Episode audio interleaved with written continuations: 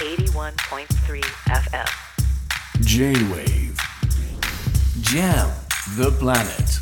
Jam the planet. News to the table. J-WAVE ジャムザプラネット堀潤がお届けしています今日の最新ニュースにフォーカスするニューストゥザテーブル今夜は日経平均株価史上最高値更新についてエコノミスト長浜俊弘さんに伺います。長浜さんよろしくお願いします、よろしくお願いします。まあ今日本当午前午後まあ次々にという形で、はい。今夜は日経平均株価史上最高値更新、さらに伺っていきたいと。これまでの最高値はバブル経済期だった1900、えー、1989年の12月29日3万8957円44銭、はい。えーおよそ34年ぶりに、まあ、史上最高値を更新して初めて3万9000円を上回りました、はい。この間あの与党の議員の方にお話がかかったらいやもう、ねはい。4万円台だよ。4万円いったらねはい。景色変わるからっていうふうに言っていました、中浜さんの率直な感想から聞かせてください。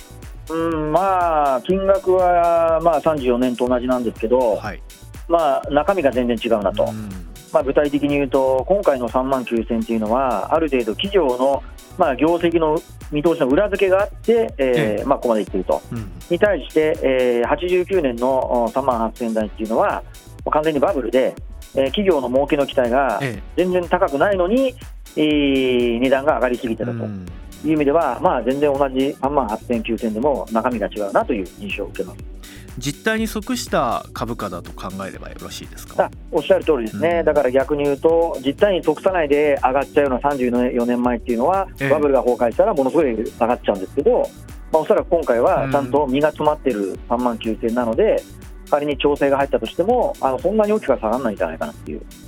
予想ができます。まあ、それだけに実態に伴っている数字なのであれば、なぜ私たちの暮らしはもっと良くならないのかというようなことを抱いている方も大勢いると思うんですね、このあたりは何がそれを引き起こしていると考えはいればいいですか、これがですね端的に言うと、ですね日本株と日本経済って別物なんですね。うん。と言いますのも、日経平均株価っていうのは、日本を代表する225企業の株価を集計したものなんですよ。えでそういう代表的な世界企業っていうのは、グローバルに展開して、世界でお金を稼いでるわけなんです。ええでそういった企業っていうのは、あのまあ、正直、まあ、日本国内よりも海外の方で圧倒的に稼いでいて、かつ、その海外の儲けっていうのは、今みたいな円安の局面だと、円に換算したらもうさらに膨らむじゃないですか。えなので、まさにあの日本の日本の株式市場とは言ってもえ、うんもうほぼその上昇の要因は、もう世界経済だって、まあ、日本経済とはまあ全然別物になっていると、まあ、いうことなんだろうと思います。そうですね、はい。あのこの間も、まあ、ただ海外で稼いだものはちゃんとはい。国内に循環するような制度改革みたいなのも一応まあはい。進めてきてはいるじゃないですか。はいはい、ええ。そういう形で国内にこう循環する機構そのものはもはい。う今は働いてないということですか？残念ながらやっぱり働く力が弱いですね。うん。で分かりやすい例でいくと、ですね例えば海外なんかですと、あのある程度働いている人に儲けが出たら、えあのお給料で還元しないとすぐ辞められちゃうんですよね。あとはもうストライキとかが頻繁に行われたりえとか、うん。なんですけども、日本の場合は、まあ、非常にあの国民的にこうお人よお人よしな国民性があるっていうのもあって、ですね、えーまあ、そもそも労働組合の組織率も弱いし、ストライキも少ないし、まあ、あとはやっぱり労働市場の流動性が乏しいので、ええ。なかなか経営者があの人材流出の危機感をを感じにくいと。えなると、結局、儲けの配分のうち、その人件費に回すっていうのが、日本国内では後回しになっちゃうと、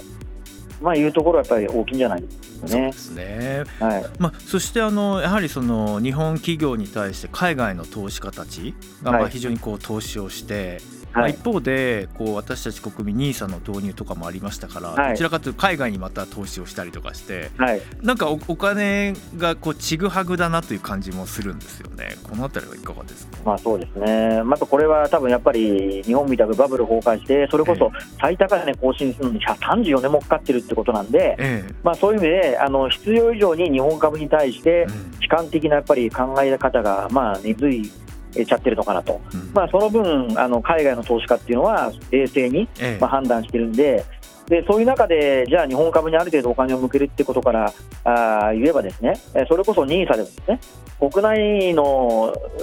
投資信託に、えー投資するときには少し優遇するとかですね、ええええ。まあ、それぐらいのことをやらないとなかなか、うん。あの国内に投資は向きにくいかなという、感じはしますね。そう。ですね。はい、まあ、あのグローバル企業も含めてですけども、まあ、はい。企業がこう内部留保をまあ膨らましている、でそのまあはい。内部留保をきちんと次の設備投資に当てればいいのにと散々はい。言われてきたものの、はい、はい、結局次世代の産業だったりとか、まあ、は AI いとかバイオとかそういうことも含めてですけども、はい、なんかやっぱり投資先がうまくこうはい設定できてなかったっていうことが、はい。で大体企業株価を踊れと未来の何か産業変革につながらないんじゃないかという懸念もあるんですけどうん。そのあたりはどう考えればいいですか？そうですね、まあ、これもやっぱり、まあ、失われた30年でなかなか日本が成長しなかったので、え経営者のマインドが萎縮してるっていう部分もあると思うんですけど、えうん。ただ、だからって言って諦めていてはまずいので、ええここはそれこそ政府の出番であって、うん。例えば企業が積極的な投資をしたら、ですね、まあ、今も若干は優遇やってるんですけども、ええ。もっと大胆に、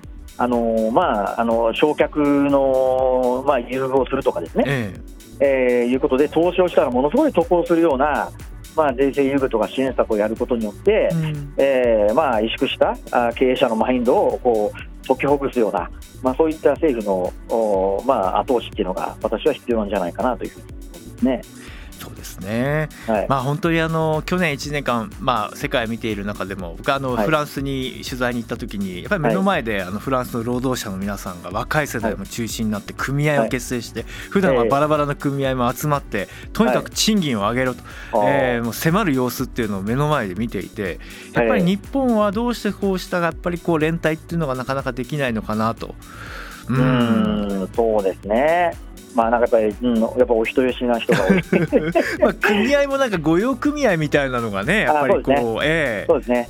やっぱりこれもやっぱり不況が続いて、うん。賃金よりも不況の時ってやっぱりね、雇用の確保の方をおっしゃる通り維持せざるを得なかったんで、まあ、それがやっぱりまだちょっと、なんですかね、名残が残っちゃってるのかなっていう気もしますね。さあそれではあの改革をぜひ伺いたいなと思っています。はい、じゃあここからですね、まあ、今、はい。まあ株価はこういう上げ潮なんで、まあ、はい。機運としてはすごくいいと思うんですね。はい、ここかはいらじゃあ何をやはり本格的な実体経済国民経済の底上げにつなげる改革になるのかいかがですか？まあ、いろいろあると思うんですけど、はい。私が多分一番即効性が高いのが、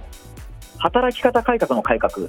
お えどういうことかっていうと、ええええ。要は働き方改革によって、もっと本当は働きたいのに、働けない人がたくさん生まれちゃったことによって、え人手不足が深刻化しちゃってる部分があるので、えーまあ、働きたくない人を無理に働かせることはしない方がいいんですけど、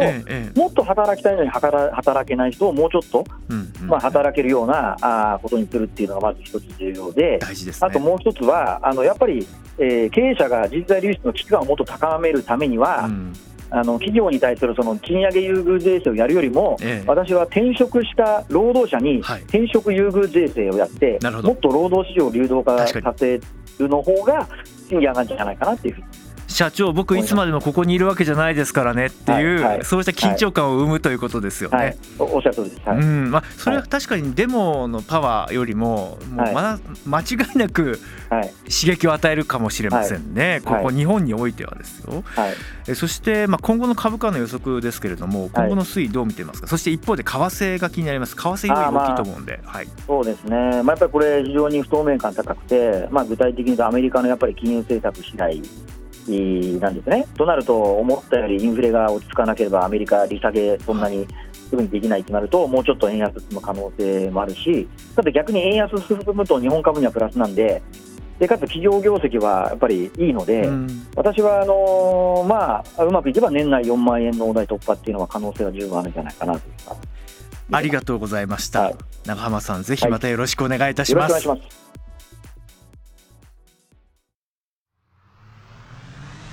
J-Wave Jam the Planet.